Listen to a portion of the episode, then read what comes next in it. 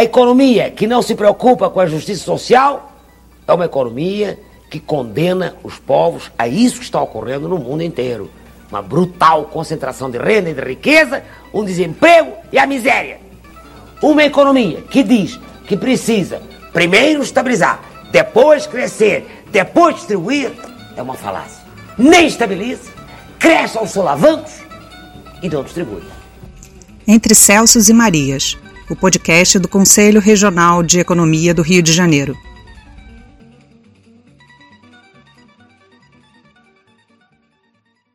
Saudações aos que nos acompanham.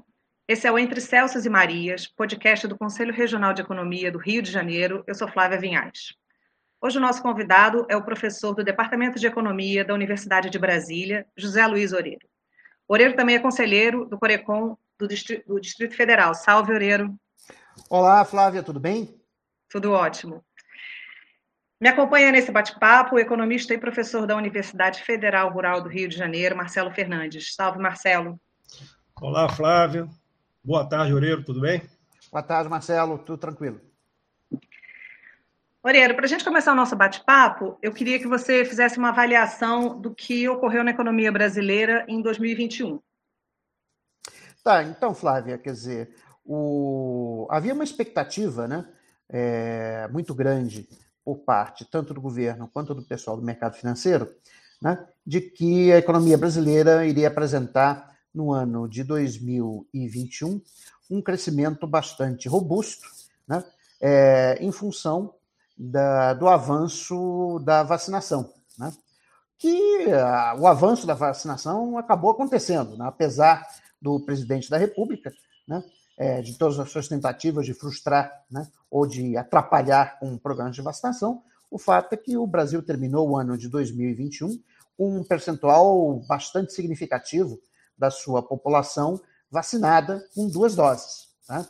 É, e no último trimestre de 2021 houve uma redução também muito significativa do número de casos de Covid e de mortes por Covid. Então a expectativa né, era de que é, na medida que a economia fosse reabrindo ao longo do ano, como ela reabriu, né, é, nós tivéssemos um crescimento muito robusto. Olha, muito bem. É, essa segunda parte é o que não aconteceu. Quer dizer, embora a economia brasileira tenha apresentado um crescimento positivo no primeiro trimestre de 2021, no segundo e no terceiro trimestres de 2021, o PIB veio negativo, foi menos 0,4% no segundo trimestre de 2021, menos 0,1% no terceiro trimestre de 2021. E os dados que nós temos até agora, é, antecedentes, seja o índice do Banco Central, seja é, produção da indústria de transformação, etc., etc., é, estão apontando tá, para um número negativo do PIB no quarto trimestre de 2021. Ou seja, a economia brasileira termina o ano de 2021 novamente em recessão. Ela tinha entrado em recessão em 2020 por causa do Covid, saiu rapidamente, é, em grande medida por conta do programa de auxílio emergencial, né? É, mas a economia brasileira entrou novamente em recessão. A pergunta é: por que, que as expectativas favoráveis da equipe econômica e do mercado financeiro não se realizaram? Né? Bom, é, a resposta mais geral para isso é que eles tinham uma visão muito simplória sobre é, quais são os mecanismos indutores da atividade econômica. No final das contas, o Paulo Guedes, né, que nós sabemos que não é exatamente uma pessoa muito letrada em economia, né, é, ele tinha uma espécie de modelo de lei de Sé na cabeça, ou seja, é, que oferta, a oferta gera sua própria demanda. Então, bastava você reabrir a economia, que as empresas reabrindo, os trabalhadores voltando a, a trabalhar, seja no setor formal, seja no setor informal, que a economia ia crescer. Bom, é, nós, economistas keynesianos, sabemos que a lei de Sé não é válida, né, de que, na verdade, que puxa a atividade econômica é a demanda. Né? E o que o governo fez ao longo do ano de 2021 foi cortar a demanda por todos os meios possíveis. Quer dizer, nós tivemos, é, nós tivemos uma contração fiscal muito forte em 2021, lembrando né, que o programa de auxílio emergencial foi descontinuado logo no início do ano 2021, né, como não foi renovado o estado de calamidade pública. Né? O Banco Central inicia, a partir de março, um processo de elevação da taxa de juros que se acelera né, é, no início do segundo semestre de 2021, e nós tivemos também um choque inflacionário devido às condições de oferta da economia, quer dizer, basicamente devido ao aumento do preço da energia elétrica e dos combustíveis. Essa aceleração inflacionária reduziu a renda real dos trabalhadores e, portanto, afetou o consumo. Então, basicamente, é, do lado da atividade econômica, quer dizer, a razão pela qual a economia não decolou né, no segundo, terceiro e quarto trimestres de 2021 foi basicamente por insuficiência de demanda. Moreira, eu vi hoje que o nosso resultado fiscal em 2021 foi, é, se não positivo, foi equilibrado. Né? A gente não teve déficit fiscal, déficit primário, desculpa, em 2021. E isso me chamou atenção, porque num ano assim, ainda de final de pandemia, que a taxa de desemprego está tão elevada, né? que a renda do trabalhador está caindo, é, a gente ter austeridade num, num ano assim, você não acha isso estranho? Bom, não tem nenhuma mágica no que aconteceu. Quer dizer, é, primeiro que o governo usou o imposto inflacionário, ou seja, como os servidores públicos não tiveram reajuste de salário, seja os da União, estados e municípios, e a inflação foi de mais de 10% ao ano, então você teve uma queda da, da, do valor real né, do, do, dos salários dos servidores públicos em 10%. Né? Então, esse é o primeiro ponto. Segundo ponto, que você teve a descontinuidade do auxílio emergencial. Né? Quer dizer, depois, no meio do ano, o Guedes fez um. Re, é, reconstruiu o auxílio, mas com um valor bem menor, etc. Então, assim, os gastos com é, a pandemia foram significativamente reduzidos. Né? Então, e do lado da receita, a inflação ajuda o governo. Quer dizer, do lado da receita, é, como você teve aumento dos preços né, de combustíveis, que são pesadamente é, tributados, energia elétrica, né, é, e o IPI, né, o Imposto sobre Produtos Industrializados, então a inflação aumentou a receita do governo. Né? Então, você teve um. A inflação, no fundo, fez o, o, o, o serviço sujo do, é, entre aspas, equilíbrio fiscal. Ela inflacionou a receita da União, Estados e Municípios, tá? e reduziu as despesas, é, tanto despesa com funcionários públicos, como as despesas com, a própria, é, com as próprias aposentadorias, porque elas, durante o ano, ficam congeladas em termos nominais, e com uma inflação de 10%, o valor real é, das aposentadorias cai de maneira bastante significativa. É por isso que nós tivemos esse resultado, é, entre aspas, positivo para o ano 2021. Isso isso abriu espaço para que alguns estados e municípios, inclusive, é, dessem reajuste aos funcionários públicos. Né? Isso não foi aventado pelo, pelo governo federal, a não ser no caso né, da Polícia Federal, se não estou enganado, que inclusive agora abriu uma brecha de reclamação para a Receita Federal, o Banco Central, os funcionários do Banco Central da Receita Federal também reclamarem alguns reajustes.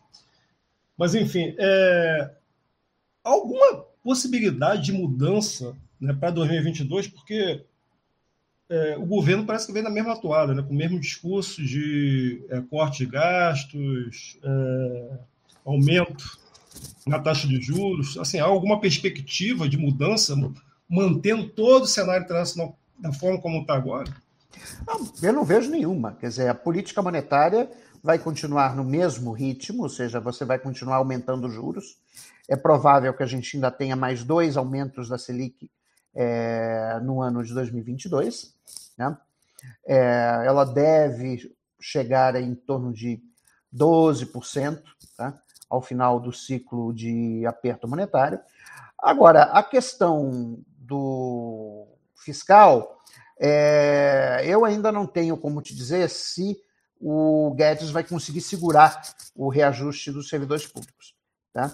Quer dizer, o Bolsonaro tinha falado ano passado que ele queria dar um aumento de pelo menos 5% para todo mundo, o Guedes foi contra, aí depois o Bolsonaro endossou, mas aí disse que então vamos dar só para os policiais. Quer dizer, essa é, é a típica decisão que, quando você, se você dá aumento, você tem que dar para todo mundo, tá?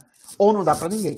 Essa solução intermediária, vamos só dar para uma parte dos funcionários da União, é, isso não funciona. Né? E a gente está vendo a rebelião já na Receita Federal e no próprio Banco Central, né?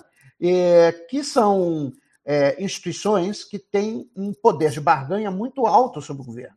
Quer dizer, é, a operação padrão da Receita Federal, ela não só reduz a arrecadação de impostos, como ela também reduz o ritmo de é, desembarque de produtos importados. Então, se ela continuar por mais algumas semanas, já vai começar a ter desabastecimento de combustíveis no Brasil. Né? Só para dar um exemplo. É, o Banco Central, idem. Quer dizer, eles vão. Parece que já há um movimento de entrega né, dos cargos de chefia. Né? E aí você tem uma série de funções dentro do Banco Central que não vão simplesmente não vão ser executadas. Então, eu não acredito que o Paulo Guedes consiga segurar é, o reajuste dos servidores públicos no ano de 2022, ainda mais que né, o Bolsonaro quer se reeleger, entendeu? E ele deve convencer o Guedes a inventa uma história aí para dar um reajuste, porque senão vai ficar muito complicado para o governo. Quer dizer, não só agora, não só do ponto de vista é, eleitoral, né, de votos, mas principalmente do fato de que é, é, você pode chegar numa situação de shutdown. Ou seja, é, imagina uma situação em fevereiro, o Brasil está sem combustíveis porque a Receita Federal está com operação padrão é, e você não consegue importar gasolina. Esse é o ponto. Eu não lembro, eu posso estar até enganado, desculpa, Flávio. Eu eu não lembro é, de algum outro governo fazer algo desse tipo, né? escolher uma única categoria dentro de várias, né? e dar reajuste só para essa, só essa categoria. Não, a gente lembra do governo que não deu reajuste para ninguém, né, Marcelo? Não, eu lembro que foi do Fernando Henrique.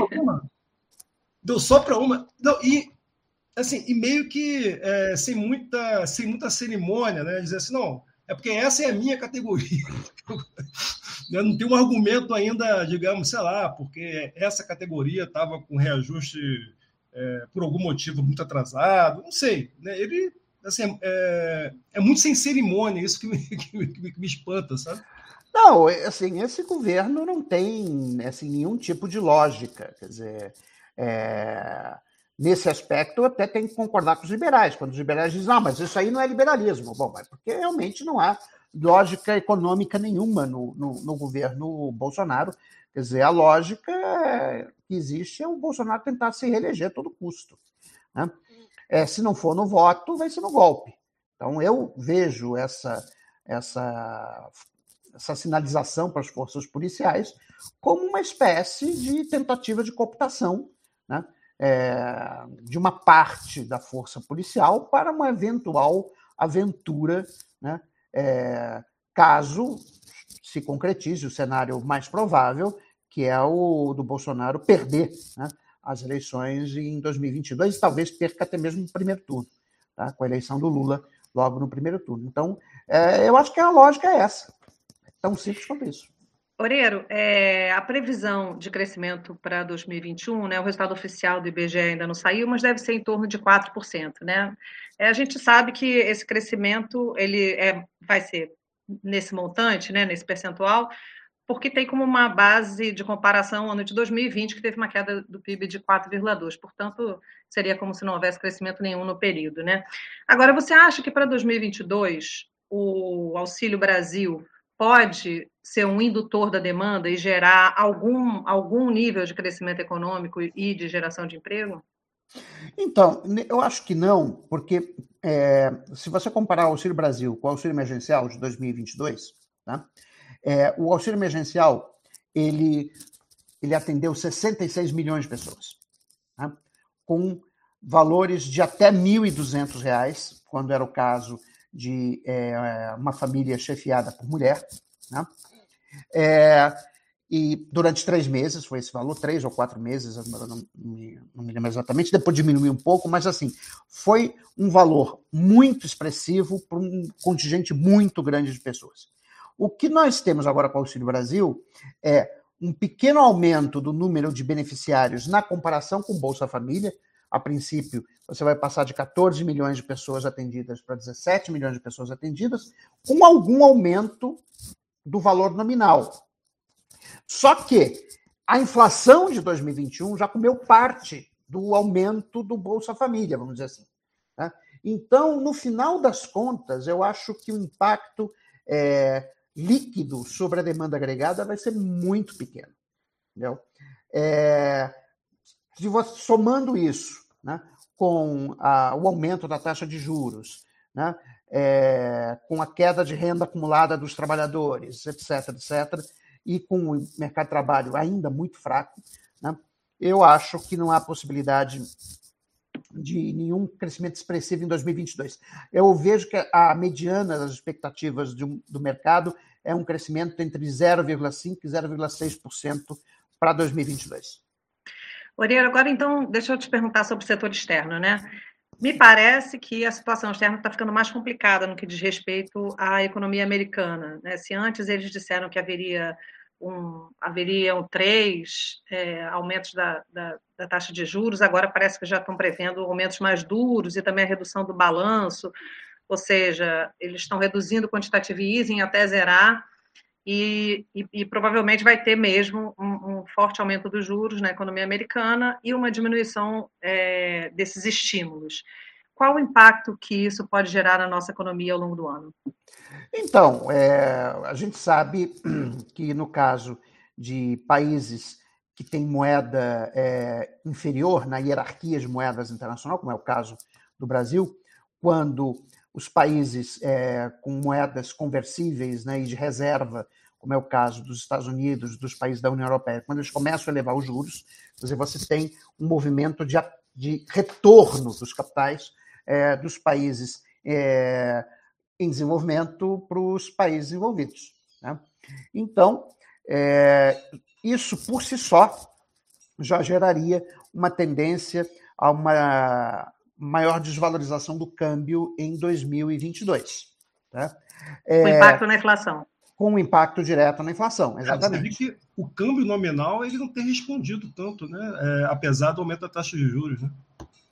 Não, porque assim, isso é um assim, teve esse debate em 2021, quer dizer, teve, teve inclusive economistas heterodoxos que estavam defendendo o aumento da Selic para reduzir a, a, inflação, porque achavam que ia apreciar o câmbio. Quer dizer, o câmbio não se mexeu por, por, por um motivo muito simples, é o efeito Bolsonaro, é o custo Bolsonaro. Ah, sem dúvida, sem dúvida. Quer dizer, a questão é a seguinte, a, a, a relação entre taxa de juros e taxa de câmbio não é mecânica. Ah, se subir o juro, logo, ceteris paribus, é, cai a taxa, a, a taxa de câmbio se aprecia. Bom, ceteris paribus. O problema é que você tem um aumento da percepção de risco, né?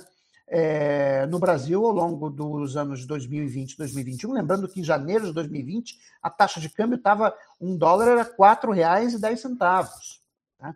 Quer dizer, você passou para 5,70. Tá? Isso em poucos meses. Dizer, o que, que aconteceu? Dizer, o que aconteceu foi, claro, houve o pânico mundial né, com, com, a Covid, então isso por si só já faz com que os capitais é, migrem para os países envolvidos na busca de, de, liquidez, mas teve o efeito Bolsonaro, que assim, ele fez tudo que, tudo que é, é de errado possível. Quer dizer, foi uma política ambiental desastrosa, foi uma política de enfrentamento pandemia desastrosa, foi uma política de confrontação, é, dia sim, outro também, com as instituições, Congresso Nacional, Supremo Tribunal Federal. Ou seja, ele fez tudo errado. Né? Então, quando você cria essa, toda essa instabilidade, ah, e sem contar da briga com a China. Né? O, o, o Araújo lá nosso ministro das Relações Exteriores brigando com o nosso principal parceiro comercial. Bom, é, só o nosso principal parceiro comercial, mais nada. É, é o nosso principal parceiro comercial. Então, você está fazendo tudo errado. Quer dizer, o, o, o governo Bolsonaro ele é, é, equivalente a um elefante tendo um ataque epilético numa loja de cristais. Quer dizer, com isso, não tem como a taxa de câmbio, mesmo você já tendo um, juro muito alto, não tem como a taxa de câmbio cair. Porque a política ambiental afugentou os investidores de longo prazo, porque esse pessoal não quer, ser, não quer sair na foto com um país que é visto como o vilão internacional do clima. Né? É, o, depois, a China fez uns dois ou três embargos comerciais ao Brasil, meio é, de maneira disfarçada, mas fez. O mais recente foi o da carne, o que, obviamente, também gera incerteza. A incerteza institucional, se, o que, é que vai acontecer com o Brasil, cujo ápice foi o 7 de setembro de 2021. Quer dizer, tudo isso gera percepção de incerteza, e a percepção de incerteza ela tem preço. Ela aparece na taxa de câmbio, ela aparece no juros de longo prazo e ela aparece no, na Bolsa de Valores. Tão simples quanto isso.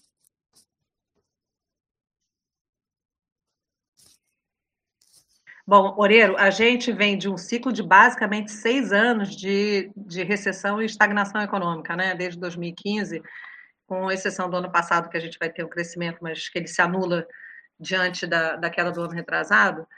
É, e você acha que o que, que a gente deve fazer para é, melhorar é, a economia do país? Quais, são, quais seriam os passos fundamentais para a gente voltar a crescer, combater a inflação e atacar desemprego?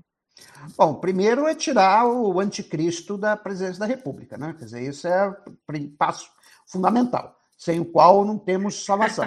Tá? Mas isso aí acho que já está meio certo que ele vai sair, vai espernear um pouco, não vai querer passar a faixa presidencial, vai sair pela porta dos fundos, é, tudo bem, isso já está precificado. Né? Bom, mas eu acho que o fundamental em 2023 tá, vai ser o governo seja ele qual for, mas que imagino que vai ser o do presidente Lula, é, adote um programa emergencial de geração de renda e emprego. Tá? É, isso significa é, aumentar rapidamente o investimento público. Tá? É, isso vai, isso implica em suspender né, a regra do teto de gastos, porque com essa regra a gente não consegue ir a lugar nenhum. Né? É bom que você tenha um substituto para essa regra do teto de gastos, mas isso é uma outra discussão. Tá? Mas é, você precisa ter um programa emergencial de geração de renda e emprego, uma espécie de New Deal, como Franklin Roosevelt fez nos Estados Unidos é, durante a Grande Depressão de 1929. Tá? Porque senão você não vai recuperar o emprego é, e você vai continuar com essa situação em que eu vi outro dia uma, um número que me deixou estarrecido: 116 milhões de pessoas no Brasil estão hoje em situação de insegurança alimentar. Não é que estejam passando fome, mas é uma, é, é, é uma situação de insegurança alimentar. Ou seja, é mais, é, é, mais da metade da população do Brasil. O que é algo muito grave, né? A, a fila de osso, né? Que é uma coisa terrível. Isso também é uma. Isso, isso também traz incerteza, né? Não, sem dúvida. Mas o que nós temos que fazer é um, é um programa emergencial de geração de renda e emprego. Tem muita coisa a ser feita no Brasil, tem muitas obras de infraestrutura, tem é, coisas de conservação ambiental, quer dizer, que você pode fazer e que gera muito emprego. Tá? Então, eu acho que isso é fundamental para o próximo governo, é, assim como emergencial. Tá? Eu acho que está todo mundo de acordo aqui que o, a lei do teto de gastos é uma coisa absurda. Ela impede simplesmente que o, que o Estado faça política econômica. Né?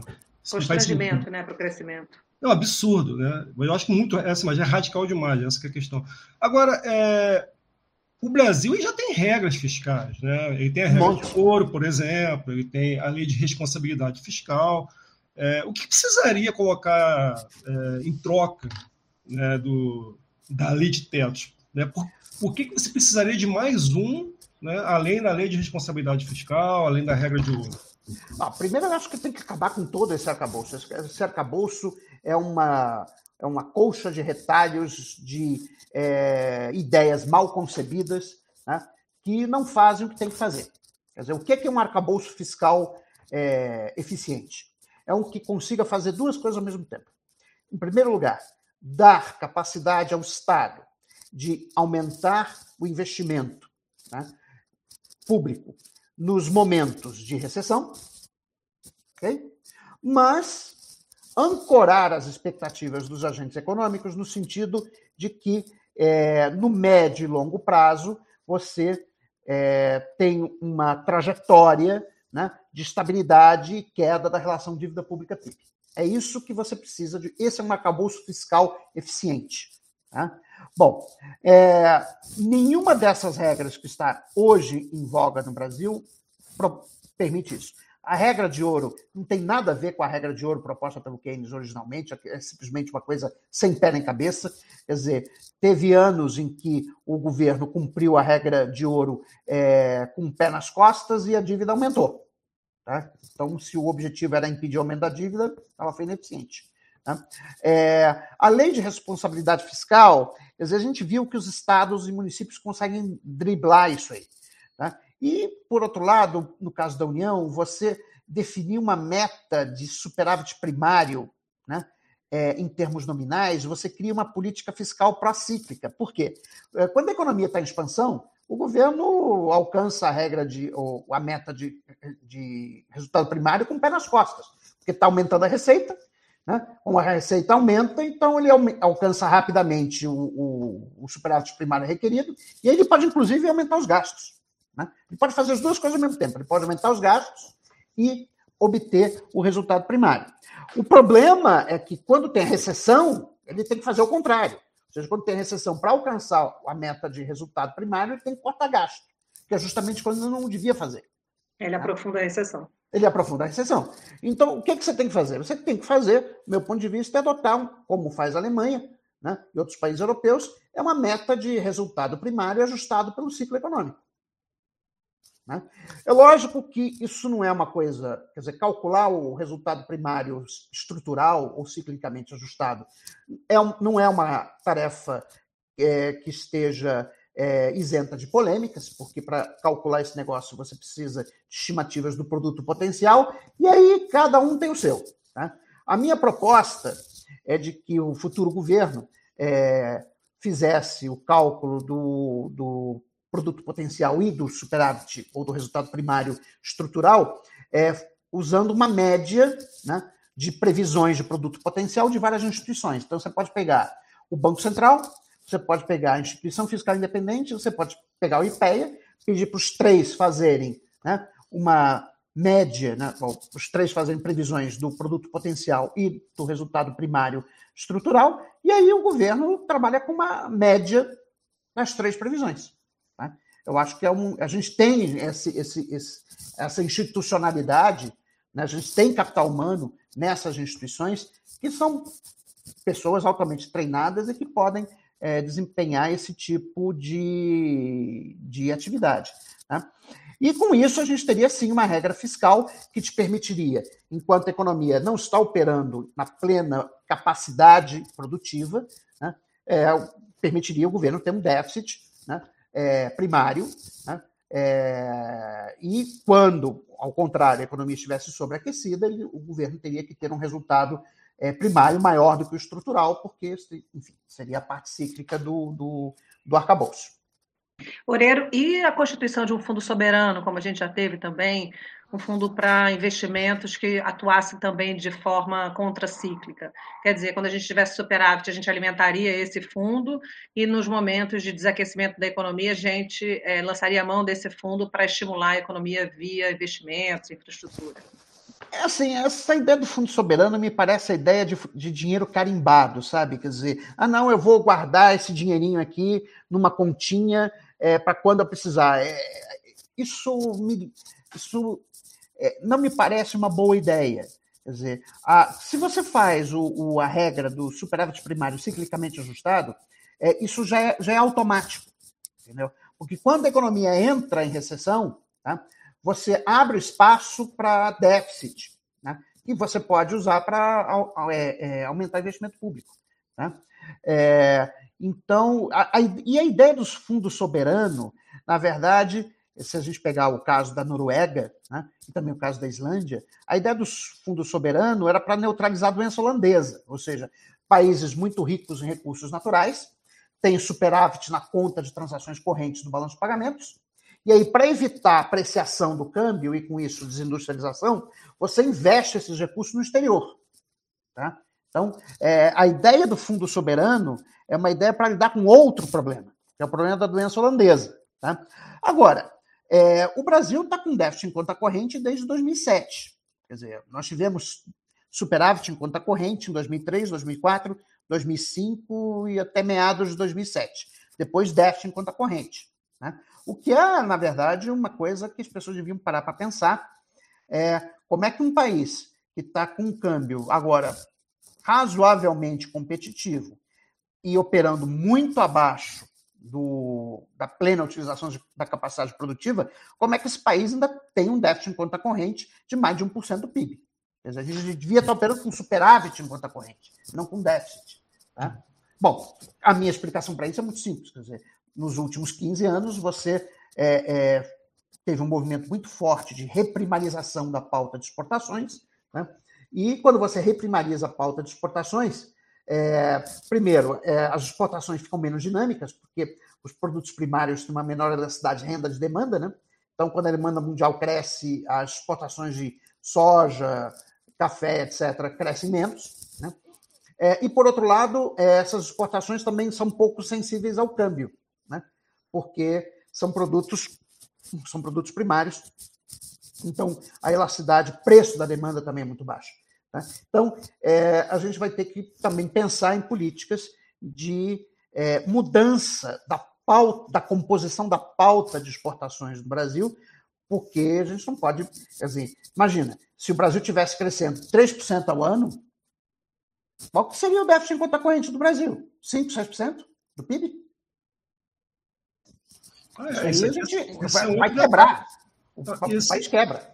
Esse, esse é um outro detalhe, realmente, né? Isso, esse déficit que está ocorrendo com o país patinando, né? Patinando mesmo. Né? Patinando mesmo. Patinando mesmo.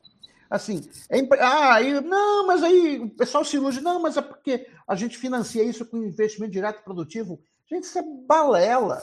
Quer dizer, primeiro que investimento direto produtivo, no fundo, é dinheiro que entra pelas multinacionais para fazer ganho de tesouraria.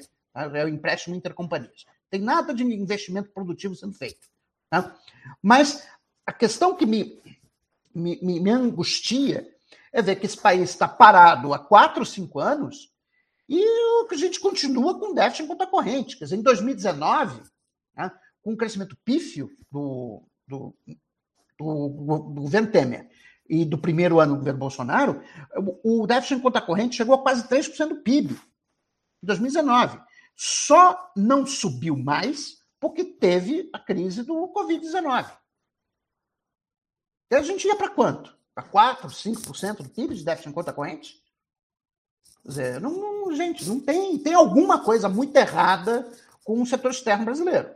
E, na minha avaliação, é a reprimarização da pauta de exportações. Ou seja, nós estamos de volta né, com o problema da restrição externa ao crescimento. A gente só não sente isso porque, como o Brasil fez a abertura da conta de capitais nos anos 90, você consegue financiar né, por algum tempo um déficit em conta corrente. Agora, se esse troço aumentar para 4% do PIB, que é o que imagino que seria o valor se a economia crescer 2,5%, por exemplo, se a economia brasileira começar a crescer 2,5% ao ano, esse déficit em conta corrente passa de 4%. Né? Aí eu quero ver como é que a gente vai financiar isso. Eu, sinceramente, acho que a gente vai ter, vai bater de novo com a cara na porta da restrição externa. Não, os anos 90 são. É, eles são muito. Assim, não tem muito tempo que isso aconteceu ali nos anos 90, onde você teve a crise do México, né, aqui no Brasil, onde esses países andavam com, justamente com déficit de transações correntes de 4, 5, 6%. Né? Então, assim, a, é, a história né, é aí cheia de exemplos né, para mostrar o que, que não se deve, que não se deve fazer. Pois é. Hum. Tem um agravante agora com essa nova lei cambial que permite que residentes no Brasil tenham conta em dólar. Tá? Então, você é, aumenta o potencial de fuga de capitais.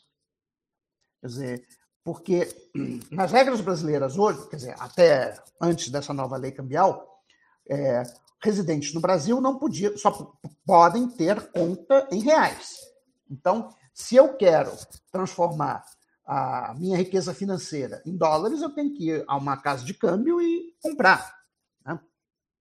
Bom, é, não há limite, a gente pode fazer isso é, basicamente sem limite nenhum. Se for superior a 10 mil dólares, uma coisa assim, você tem que informar a receita, exatamente qual é a motivação da, da transação.